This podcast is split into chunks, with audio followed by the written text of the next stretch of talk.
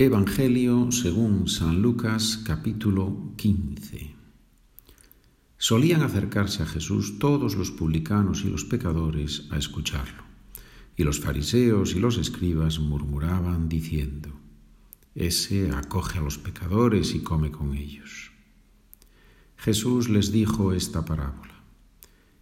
¿Quién de vosotros que tiene cien ovejas y pierde una de ellas, no deja las noventa y nueve en el desierto y va tras la descarriada hasta que la encuentra. Y cuando la encuentra, se la carga sobre los hombros, muy contento, y al llegar a casa reúne a los amigos y a los vecinos y les dice, Alegraos conmigo, he encontrado la oveja que se me había perdido. Os digo que así también habrá más alegría en el cielo por un solo pecador que se convierta que por noventa y nueve justos que no necesitan convertirse.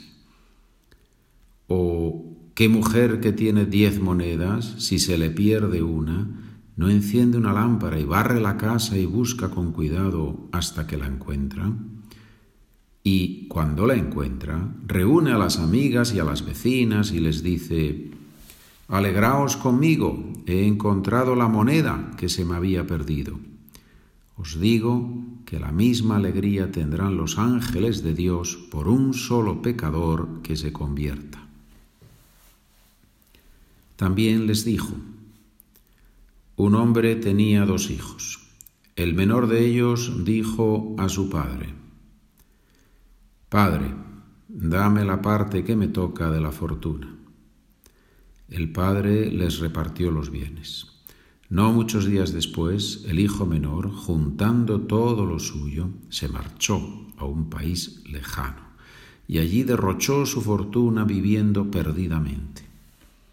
Cuando lo había gastado todo, vino por aquella tierra un hambre terrible y empezó él a pasar necesidad.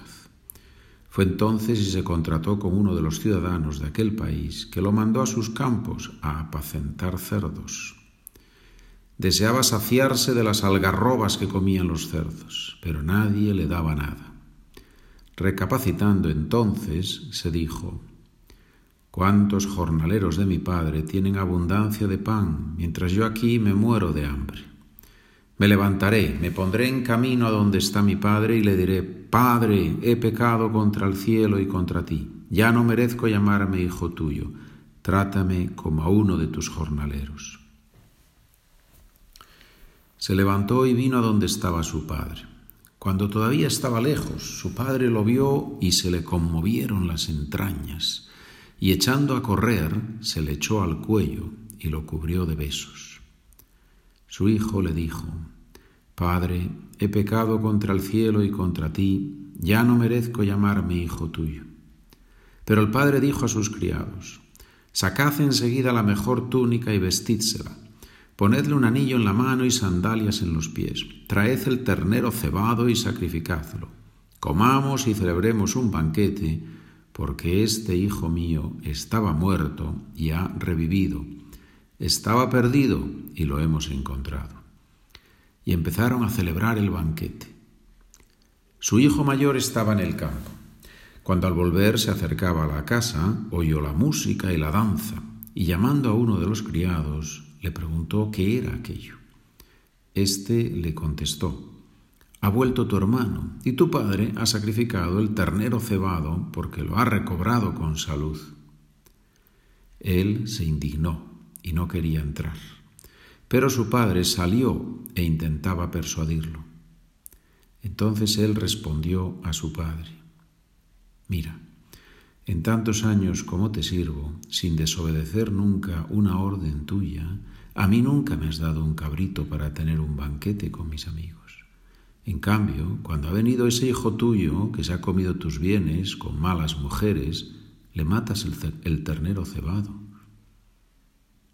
Él le dijo, Hijo, tú estás siempre conmigo y todo lo mío es tuyo.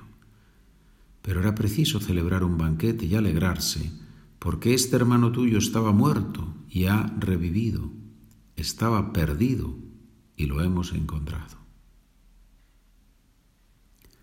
Hemos leído el capítulo 15 del Evangelio según San Lucas.